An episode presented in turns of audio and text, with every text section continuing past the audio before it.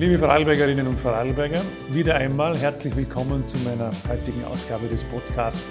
Manche werden es vielleicht schon kennen. Äh, auch heute ist wieder ein interessanter Gast bei mir, die Linda Meixner. Ah, da werden viele sagen, ah, die kenne ich möglicherweise aus den Social-Media-Kanälen oder auch von ähm, ganz anderen Seiten. Jedenfalls äh, interessante Persönlichkeit, eine bekannte Vorarlberger Influencerin. Na, es gibt viele Seiten. Eine Wintersportlerin, ich darf dich zuerst einmal herzlich begrüßen. Linda Meixner bei mir im Büro, angekommen. Wir starten mit der Podcast-Reihe. Herzlich willkommen. Grüß dich.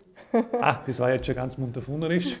Auch das ist erlaubt auf dem Podcast. Wir kennen da kaum Regeln. Also man darf auch, wirst du gesehen, munterfunnerler. Ja, ein bisschen. Sieht man das so bei euch, munterfunnerler? Ja. Ich sage das halt so, ja. Gut. Also wenn wir es nicht mehr verstehen, mache ich irgendwann Einspruch, aber ähm, der Munterfunner Dialekt ist bis nach Bregenz geläufig, oder? Ja. Hoffe ich. Hoffst du? Ja, ich möchte dir die Gelegenheit geben, einfach dich selber kurz vorzustellen. Nütz ein paar Minuten, ein paar Sekunden, wie viel Zeit du brauchst, ähm, mhm. den Podcast-Hörerinnen und Hörern ein bisschen einen Einblick zu geben. Wer bist du, woher kommst du, was machst du? Ja, ich bin Linda Meixner. Ich bin von Beruf Kommunikationsdesignerin und Jungunternehmerin. Komme aus dem Gagella, aus dem Vergalda. Bin eigentlich ein sehr lebensfroher Mensch, lache sehr viel und oft, bin aber auch sehr ehrgeizig und zielstrebig in meiner Sache, die ich tue. Ähm, liebe die Bretter, die die Welt bedeuten für mich. Also stand wahnsinnig gerne auf der Ski und bin in meiner Freizeit noch in der Bergrettung. Ja.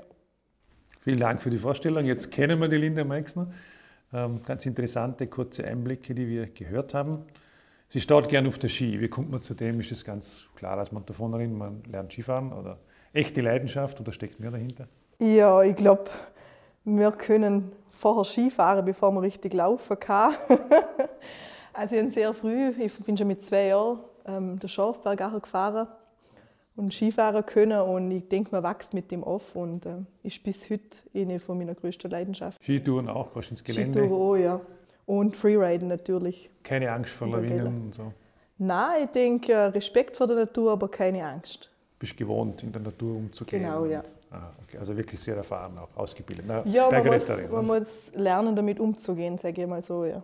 Mhm. Und irgendwie von der Familie mitbekommen, also wie alle, alle betreiben Wintersport. Ja, die Schwester von mir ist Skirennen gefahren, ähm, Papa, Mama ist früher auch Skirennen gefahren.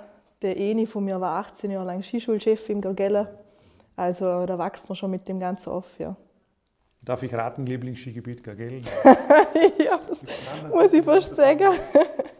Nein, also Gorgella steht da schon ganz oben auf der Liste. Ich glaube, es gibt viele tolle Sachen zum Skifahren bei uns im Ländle. Ähm, aber für mich ist halt Gorgella ganz klar Haustüre auf, Ski an und losfahren.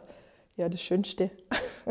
das Schönste im Montafon. Richtig, Aber ja. du kennst die anderen Gebiete nämlich auch. Ja, ich komme viel um in meinem Job. Ja, okay. ja vielleicht können wir ein bisschen ähm, hinter diese Kulissen schauen. Natürlich kennen die viele ähm, als Influencerin. Man muss das aussprechen. Mhm. 82.000 oder sind schon mehr Follower. Mhm. Ist ja eigentlich unglaublich. Ähm, woher kommt das? Wie, wie, wie, wie macht man das? Ähm, ich habe studiert im Bachelor Kommunikationsdesign, war danach äh, zwei Jahre Marketingmanagerin bei Castle Ski. Und äh, mein Chef hat mir dann gesagt, ja, irgendwann sei er dann zum Geschäftsführer gegangen und hat gesagt, ja, auf einmal hat jetzt eine Mitarbeiterin von uns äh, mehr Follower wie manche Athleten bei uns im Team da will wir jetzt mal etwas tun. Und, und so ist das so passiert. Das heißt, äh, während der Zeit in Bikästle habe ich angefangen, meine Leidenschaft von der Berge, vom Wandern, von Bergrettung, von der Alp bis hin zum Skifahren äh, zu veröffentlichen und zum Teilen. Fotografiere sehr gern. Und dann sind einzelne Bilder immer wieder sogenannt viral gegangen. Also sie haben von alleine eine große Reichweite gekriegt und so ist mein Profil gewachsen. Und jetzt ziemlich konstant über die letzten zwei Jahre. Ja. Erreicht eine Million pro Woche? Genau, ja. Impressionen. Ich glaube, es sind mittlerweile schon mehr, sind es glaube zwei Millionen. Also zwei Millionen, also mhm. was ist das Ziel? Fünf Millionen? Nein, Ziel jetzt da an Zahlen gibt es für mich eigentlich gerne das so, solange es mir Spaß macht, das ganze Jahr. Aber es ist ein schönes Thema. Ich kann junge Menschen motivieren, zum in den Berg gehen und das funktioniert auch super. Also wir haben ganz tolle Geschichten, was da so passiert oder wo man also wirklich beeinflusst wird durch das Ganze, dass man selbst im Urlaub im Montafon macht oder sogar in Gagellen, sei es dass man anfängt, sich Frauen für Bergrettung zu interessieren oder ein junges Maike Kletterlehrerin wird und so weiter und so fort. Also ganz tolle Geschichten gibt es da ja mittlerweile. Man erreicht viele Leute damit. Genau, man erreicht sehr viele Leute, man hat einen Einfluss, ja. Mhm. Aber du beschränkst dich ja eigentlich auf diese Sport, Bergaffinität jetzt mhm, mhm.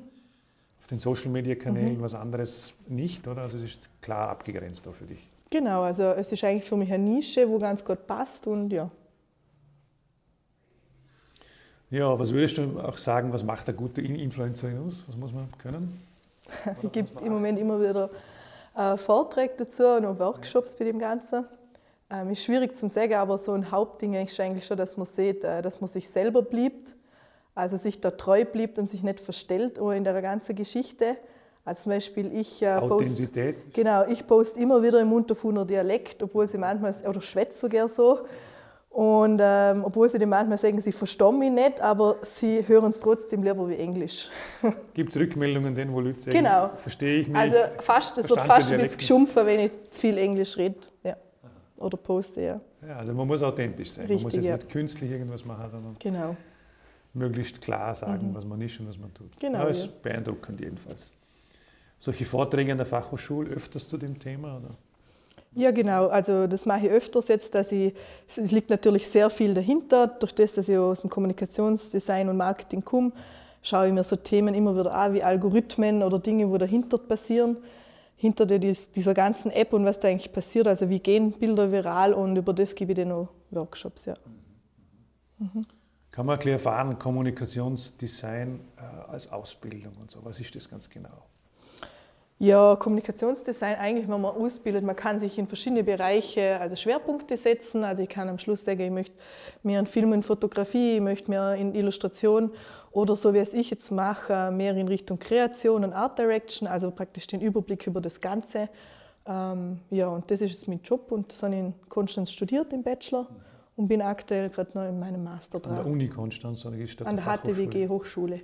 Ja. An der Hochschule in ja, Konstanz. Genau, für Technik, Wirtschaft Bei uns kann man das ja nicht studieren. Oder? Im Vorarlberg kann man es nicht. Intermedia ist so ähnlich. Ja. Nicht, in der Art nicht Kommunikationsdesign. Also wir haben Studenten, die von ähm, Dornbirn dann praktisch den Bachelor in Dornbirn gemacht haben und dann zu uns sind äh, nach Konstanz für den Master zum Beispiel. Also ich könnte, könnte auch Kurse belegen da ähm, in Intermedia zum Beispiel. Also es ist ja übergreifend. Aber du würdest es empfehlen, wenn sich jemand interessiert für Kommunikation? Auf jeden Fall. Ist es für dich eine gute Art? Sehr vielfältig, äh, sehr kreativ und äh, es macht Spaß, ja. Gut einsetzbar in der Wirtschaft. Genau, gut einsetzbar in vielen Dingen, das ist es, ja. Na, spannende Ausbildung. Ähm, es geht natürlich nicht nur um Influencerin-Dasein und die Erfolge, die man dort hat, die ja wirklich sensationell sind sondern um andere Dinge natürlich auch. Du ähm, bist ja Unternehmensgründerin, äh, mhm. hast Fragen zu tun, wie baut man ein Startup auf. Äh, eine ganz wichtige Frage, die uns in Vorarlberg beschäftigt. Manche sagen, wir sind nicht so gutes Startup-Land. Mhm, mhm, Vielleicht ähm, gut aufgebautes Industrieland, viele Familienbetriebe, aber nicht so sehr ein Startup-Land. Mhm. Würdest du diese Einschätzung teilen oder wie ist deine Erfahrung? Ich glaube, dass da gerade ganz ein großer Umschwung ist in dem Thema. Also gerade mit dieser Gründung jetzt vom Start-up-Land. Äh, ich kriege da viel mit, auch durch, ähm, durch die Hochschule, die Fachhochschule macht da ja viel. Ähm, und also ich denke, dass da gerade eigentlich ein Umschwung ist. Also so würde ich das nicht behaupten, dass ähm, Vorarlberg kein Start-up-Land ist. Ja. War es schwierig für dich, einfach Unternehmen zu gründen? Ich habe es einfach gemacht. ich habe es einfach gemacht. Ja. Ich habe gesehen, ich fange mit meinen ersten zwei T-Shirts an und irgendwie ein halbes Jahr später waren es dann vier Pop-Up-Stores und weitere Produkte und ja, es läuft sehr gut. Ja. Es ist ja eigentlich die, meine Bachelorarbeit ist das eigentlich, wo ich realisiert habe. Man hat den Eindruck, so wie du, wenn man eine Idee, Idee glaubt, dann kann man es umsetzen. Es Richtig, gibt ja. nicht so viele Hürden, wie manche sagen. Geld, Bürokratie, Genehmigungen. Ja, ich habe das ich habe mir das wirklich alles selber finanziert und selber aufgebaut und habe dann auch angefangen, also ich muss dazu sagen, ich hätte gleich Investoren gehabt, die sich dafür interessiert hätten oder Leute, die mich angesprochen haben, das gleich größer zu machen. Und meine Devise war dann, na, das ist eigentlich mein, mein Herz und mein Kind und bis das halt krabbelt oder mal auf Füßen läuft, äh, möchte ich das selber in der Hand haben. Und dann habe ich wirklich von der Website selber aufbauen bis zur Vermarktung, bis zum Pop-Up-Store, bis hin welches Etikett, was auf dem Waschlabel steht und im Keller die Päckle verpackt, äh, selber gemacht. Weil so weiß ich, wie von A bis Z alles läuft oder laufen sollte. Selbst Hand angelegt. Genau. Waren nicht manchmal viele Päckle. Das ist ein eigenes Modelabel, Munterfu, oder? Mhm.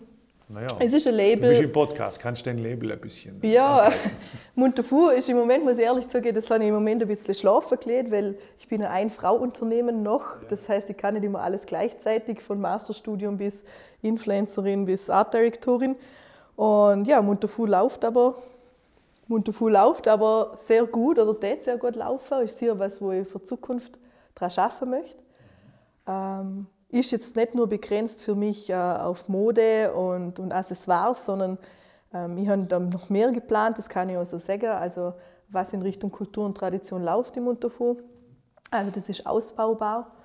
Ähm, haben das soweit auch schützen lassen und darum freue ich mich eigentlich auf die Zukunft, was dann noch so kommt von Munterfu. Die Nachfrage wäre da, vor allem vor Weihnachten kriege ich die immer sehr stark. Äh, also die Leute fragen regelrecht nach dem. Aber es wird ein Modelabel bleiben oder gibt es ganz andere Ideen auch, was man damit machen könnte? Es ist eine Marke, wo nicht unbedingt ein Modelabel bleiben muss, nein. Also das kann in verschiedene Sparten, das kann von äh, Interior Design gehen bis hin zu ähm, Kosmetik, bis hin zu Genuss. Ja. Eigentlich interessant, dass noch niemand vorher auf die Idee kam, Munterfu zu verwenden. Ist ja man muss eigentlich schützen, oder? Ja, das habe ich schützen Ist geschützt. das ist, äh, eine eigene Marke. Das ist, äh, also es wird immer darum gestritten, unter Fu mit V oder F, aber es ist eigentlich äh, so im, im 13. Jahrhundert war so die erste Erwähnung, woher das kommt, das Wort. Ja. Wie bist du auf die Idee gekommen? Auf das Wort, oder Auf das Wort, ja.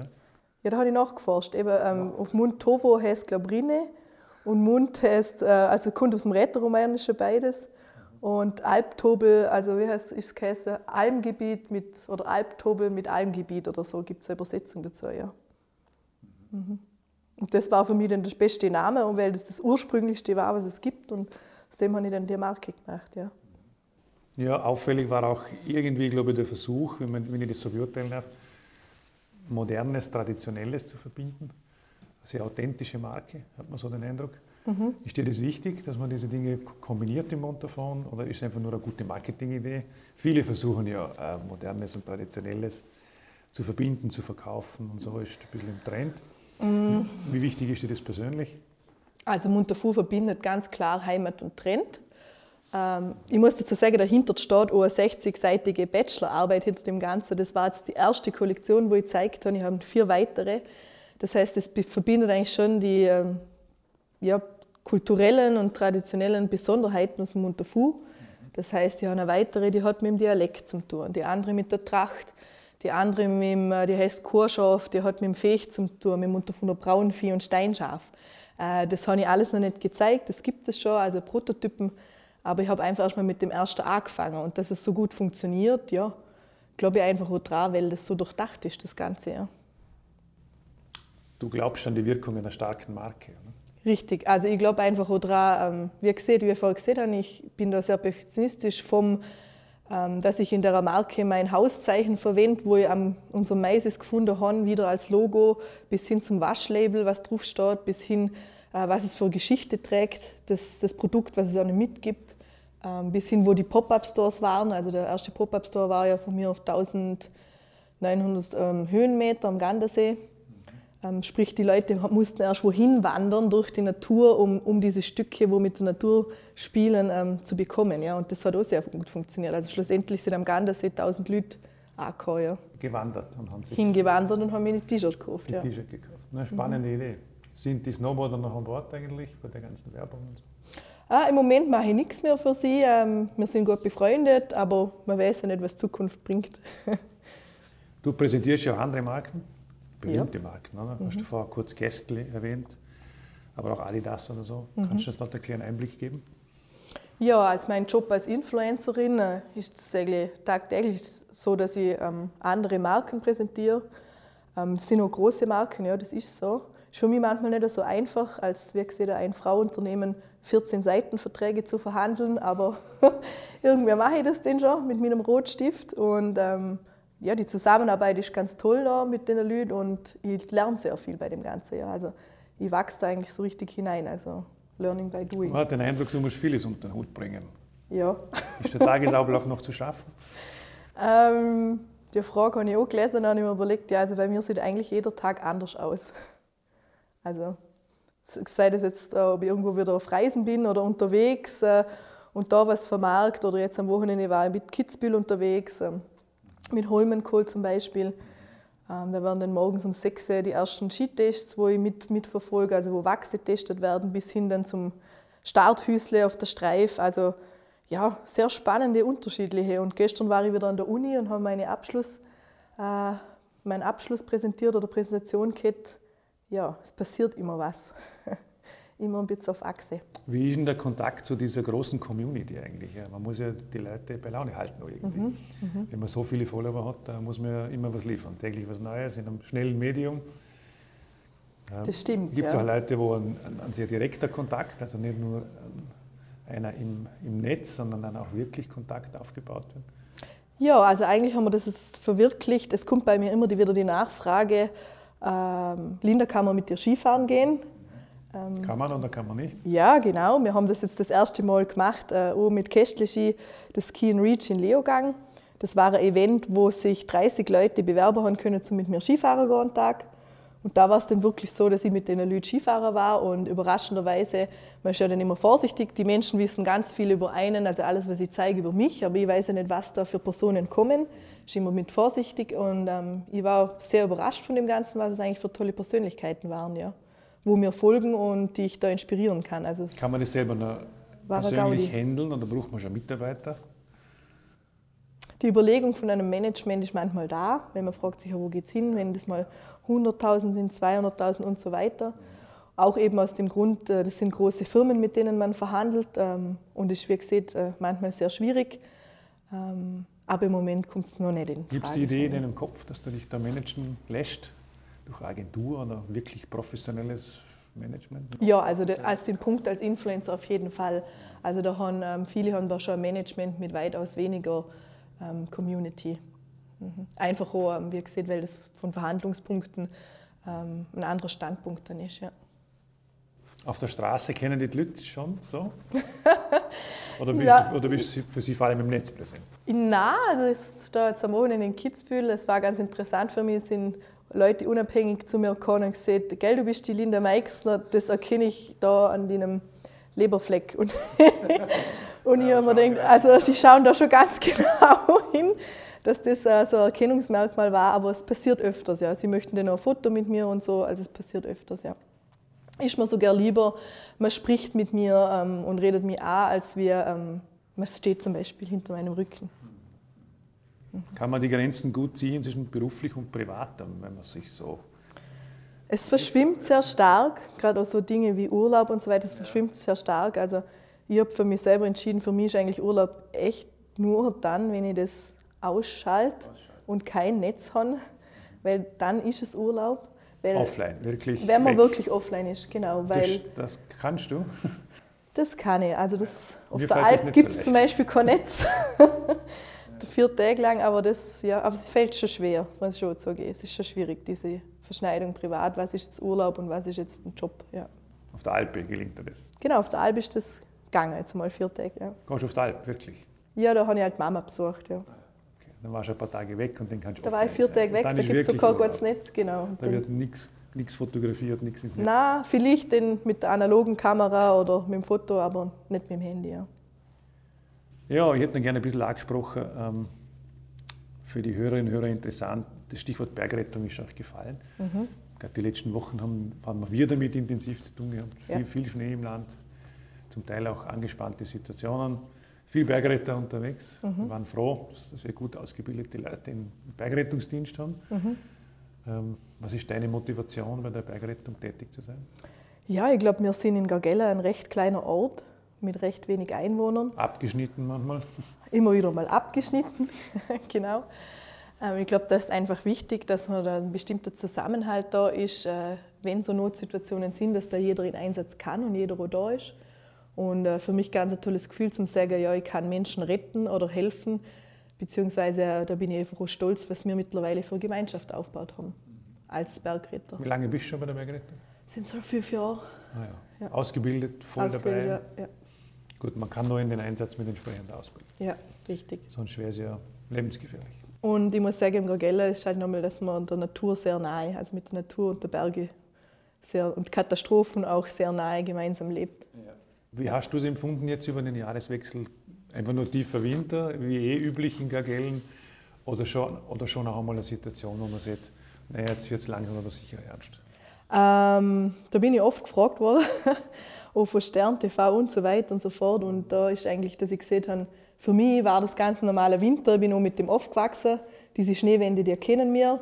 Äh, Gargellen hat ein jahrelanges Sicherheitssystem, das da abläuft, wenn sowas ist. Also wenn so Schneewassen sind, da kann sich jeder Einwohner und Gast sicher fühlen, weil wir da genau die Vorkehrungen treffen und mit dem bin ich auch aufgewachsen. Also ich kann mich noch erinnern, auch wenn im Ort denn die Parteien gesperrt werden zum Beispiel, es hat schon alles seinen Sinn. Ähm, und ich wollte da auch nicht von Angst reden, sondern einfach wie, ja, die Natur hat ihre Regeln und das ist, wie gesagt, äh, mehr Respekt vor dem Ganzen. Und wenn man den Respekt hat und den Regeln befolgt und dann auch auf die Einheimischen und die Bergrettung hört und das tut auch als Gast und Einheimischer, also dann hat man eigentlich nichts zu befürchten, sondern ein wunderschöner Winterurlaub im tief verschneiten Gergella mit Zuckerbäumen und Rodelpartie und was alles. Ja. Also für dich war es tiefer Winter und keine richtig, Katastrophenstimmung richtig, ja. in Gargellen? Nein. Hm. Manche Medien haben ja auch Eindruck erzeugt, als ob jetzt die große Katastrophe ausbricht. Genau, vor allem die deutschen Medien, ja. War aber für dich nicht der Fall. Also eigentlich Nein. eine gewohnte Situation mit viel Schnee in Gargellen. Richtig. Also das haben wir eigentlich früher generell fast jeden Winter immer wieder gehabt, ähm, dass die Straße mal gesperrt war. Ja. Du hast erwähnt, ihr seid in Gargellen ganz gut eingestellt auf so eine Situation. Mhm. Da gibt es Sicherheitsstufen und mhm. Konzepte und so. Kann man da einen kleinen Einblick bekommen? Was passiert denn in so einer Gemeinde, wenn es wirklich einmal ordentlich schneit, vielleicht die Straße gesperrt ist, die Lawinenwarnstufen steigen, damit die Leute nicht irgendwie panisch werden, keine Angst kriegen sollen. Genau, also zum Beispiel, wir haben grundsätzlich immer einen Rettungswagen da mit Notfallsanitäter. Ähm, den haben immer wir, stationiert, oder? Genau, stationiert. Ja. Den ebenfalls äh, jemand von der Alpinpolizei, wo im Ort ist. Dann zum Beispiel, äh, wenn es dazu kommt, dass die Straße gesperrt wird, ähm, läuft das Kommunikationsnetzwerk sehr schnell ab. Das heißt, wir können die ähm, Gäste dann immer sehr schnell informieren. Ähm, die Straße geht dann und dann zu, also es bleibt dann immer noch Zeit für die Entscheidung, möchte ich den Ort verlassen, ähm, muss ich noch was einkaufen gehen. Ähm, genau, Punkt Einkaufen zum Beispiel, wir haben einen kleinen Gergellner Dorfladen, der lässt dann seine Lieferung halt früher bringen, dass der ausgerüstet ist für das Ganze. Ähm, stellt sich jeder Genau, und jeder stellt sich eigentlich auf das drauf ein. Und ja. diese Straßensperren, Entscheidung Lawinenkommission, oder? Genau, das entscheidet allen, allen Gemeinden des Landes. Genau. Ja, die machen tolle Arbeit, oder? Auch ehrenamtlich. Ja. Oft einmal keine leichte Entscheidung. Der Gast will, muss sie fahren aus dem Tal und kann nicht. Die Bevölkerung kann auch nicht aus und die, einer muss entscheiden, wenn es gefährlich wird. Aber das funktioniert bei euch. Das funktioniert gut. Äh, das sind dann auch die Lawinenkommissionen sind gleichzeitig, ähm, wo die Leute, wo die Lawinen sprengen bei uns. Und äh, deshalb wissen die schon ganz genau, was sie da tun. Und wie gesagt, jahrelange Erfahrung. Ähm, wir kennen die ganze die Gargellner Straße zum Beispiel wir kennen die ganzen Züge, die da kommen können und so weiter. Und da sitzen schon Spezialisten dahinter. Ja. Gab es schon einen Bergrettungseinsatz, an dem du in den Jahren beteiligt warst oder der da irgendwie in Erinnerung ist? Ja, Gorgellen war ähm, sehr schwer betroffen, muss ich eigentlich sagen, an schweren Unfällen. Die letzten Jahre, wir sind auch immer wieder gerade ein Beispiel für das, wenn es um schlimme Unfälle geht. Wir haben ja ähm, einen Bergrettungskamerad verloren, ähm, wo gleichzeitig Freund und Familienvater ähm, von uns allen war und ist und eine wichtige Person im Ort. Und äh, das sind dann schon schwere Zeiten ähm, für so einen kleinen Ort, weil halt Menschen aus dem Leben gerissen werden, wo halt. Wohnst du den Unfall im Vergaltnertal? Ich wohne auch beim Vergalde, ja, genau. Ja. Ähm, ja, das hat viele berührt, bis zu uns. Genau, und das war dann, ähm, Monat davor war dann ein anderer schwerer Unfall mit einem jungen Bub und ähm, es hat den Viren nicht mehr so aufhören wollen, dass halt genau Monat weiter das so gegangen ist mit den Todesfällen und gerade auch Personen, die man gut kennt. Und das sind dann, denke ich, schon die eindrücklichsten ähm, Situationen oder Dinge, die bei uns passieren. Warst du da selber im Einsatz geschehen? Ja, ich war im Einsatz, bei einem Einsatz dabei, mhm. ja. Wie kann man das verarbeiten überhaupt? Das sind eher schwere Schläge auch, oder? Ja, also ich glaube, ähm, wir verarbeiten das immer so, dass wir sehr offen miteinander reden bei, bei dem Ganzen. Das heißt, ähm, so wie der Ort zusammenhalten kann, das klingt jetzt ähm, sonst auch, sei es bei Projekten wie Gellner Fenster und so weiter, wie Ausholzaktionen, so stark ist es denn auch, wenn so Katastrophen passieren. Das heißt, ähm, ja, das war diese Nacht oder wo dieser Unfall war, ähm, da redet man drüber miteinander, da wird geschaut, dass niemand alleine ist. Ähm, und so wird das eigentlich miteinander verarbeitet und immer wieder darüber geredet und fragt, wie, wie geht es dir damit, ähm, möchtest du schon mal darüber reden und so weiter. Und ähm, natürlich sind dann viele Organisationen zum die ganze Beerdigung, das alles, da wird der Familie auch geholfen. Ähm, gerade so Dinge wie, äh, da war eine Landwirt, ist eine Landwirtschaft gewesen und ähm, da hat man erstmal schauen, mehr so wegen dem ganzen Vieh, wie das jetzt weiter funktioniert und so weiter. Das macht jetzt das junge Maikele. Ja, und ähm, da merkt man halt eigentlich, wie schön das ist, in so einem kleinen Örtli dicht zu wohnen, weil man halt so den Zusammenhalt spürt und die Gemeinschaft, von jung und alt. Klingt nach einer starken Gemeinschaft. Ist, ist auch absolut Dorf, so, ja. In guten und schlechten Zeiten. Richtig, ja. sozusagen. Ist so, ja. ja. Mhm. Nein, ihr löst es mit viel Gespräch offensichtlich. Ja. Mhm, genau. Also keine anderen Arten der Therapie braucht es nicht, man redet miteinander. Nein, man redet man, miteinander, man muss man darüber reden. Ja. miteinander, man muss darüber genau. reden. Und wenn man halt merkt, der eine knabbert, man kennt sich ja sehr gut und man merkt mhm. dann schon, der eine knabbert da noch mehr oder weniger dran, dann wird mhm. da schon drüber gesprochen. Mhm. Bis hin, dass man miteinander weint, ja. Mhm. Das ist schon so, ja. Mhm. Mhm. Ja, sehr emotional. Und trauert, ja. Mhm. Haben ihr genügend Nachwuchs bei der Bergrettung? Ja, wir sind eigentlich da sogar sehr stark mit dem Nachwuchs in Gargella. Ähm, haben jetzt gerade wieder eins, zwei, drei, vier Nachwuchsbergretter gekriegt. Und das ist toll, ja. Können das die anderen auch sagen? Musik, Feuerwehr, Ehrenamt im Dorf funktioniert? Ist, ähm, viele, die in der Bergrettung sind, sind gleichzeitig auch Feuerwehrler. also, es so. einfach nicht mehr Leute. Die, die sich engagieren, engagieren sich überall. Richtig, es gibt einfach nicht mehr Leute. Ja, ja, ich kenne auch solche. Die ja. sind bei der Bergrettung, bei der Feuerwehr, bei der Theatergruppe, Richtig. im Pfarrgemeinderat. Ja. Und vielleicht werden sie mal Bürgermeister. Richtig, ja. So ist das wieso, ja. So wird das sicher. Die, die, die sich engagieren, engagieren sich einfach breit. Genau. Aber dann hat keine Probleme. Genügend Nachwuchs. Da haben wir genug Nachwuchs, auf jeden Fall. Ausrüstung ja. gut. Fühlt euch unterstützt vom Land und von der Gemeinde? Doch, auch sehr, muss ich sagen. Also da ähm, unser Obmann und ähm, Chef, der schaut da immer sehr drauf, dass da jeder richtig ausgestattet ist. Ja. Mhm. Ja, Linda, wir müssen langsam in die Endkurve kommen. Passt gut. des Podcasts. Wir könnten, glaube ich, noch äh, Stunden miteinander reden. Es gäbe noch schöne Geschichten aus dem Mund davon zu hören. Bestimmt, ja. Viele Dinge, die dich bewegen. Ähm, vielen Dank für das interessante mhm. Gespräch. Äh, wenn du möchtest, kann ich dir die letzten Sekunden noch geben, um noch einmal ähm, für deine Seite, für deine Social Media Aktivitäten, für deine unternehmerischen Aktivitäten oder einfach nur fürs Munter von UNO ein paar schöne Sätze anzubringen. Vielen Dank fürs Kommen. Ja, ich sage erstmal vielen Dank. Ich habe jetzt eine Gaudi gehabt, natürlich ein bisschen aufgeregt. ähm, ja, ich sage danke. Ähm, ich möchte vielleicht einfach nur sagen, so als Frau und als Jungunternehmerin, ähm, viele junge Frauen auf jeden Fall auf Weg gehen, ähm, gehen Gas, nehmen dir Power, ähm, tun das, glauben an eure Ziele und äh, ja, kann einmal ins Munterfuger Skifahren. ich glaube, gut. Dem ist nichts mehr hinzuzufügen. Ja. Wir sehen uns im Montafon, vielleicht beim Skifahren. Ja, danke. Danke. Ihr habt Fragen zu meiner Podcast-Reihe, Wünsche oder Anregungen, dann teilt mir eure Meinung einfach auf Facebook mit und hinterlasst einen Kommentar auf den jeweiligen Podcast-Postings. Ich freue mich über euch.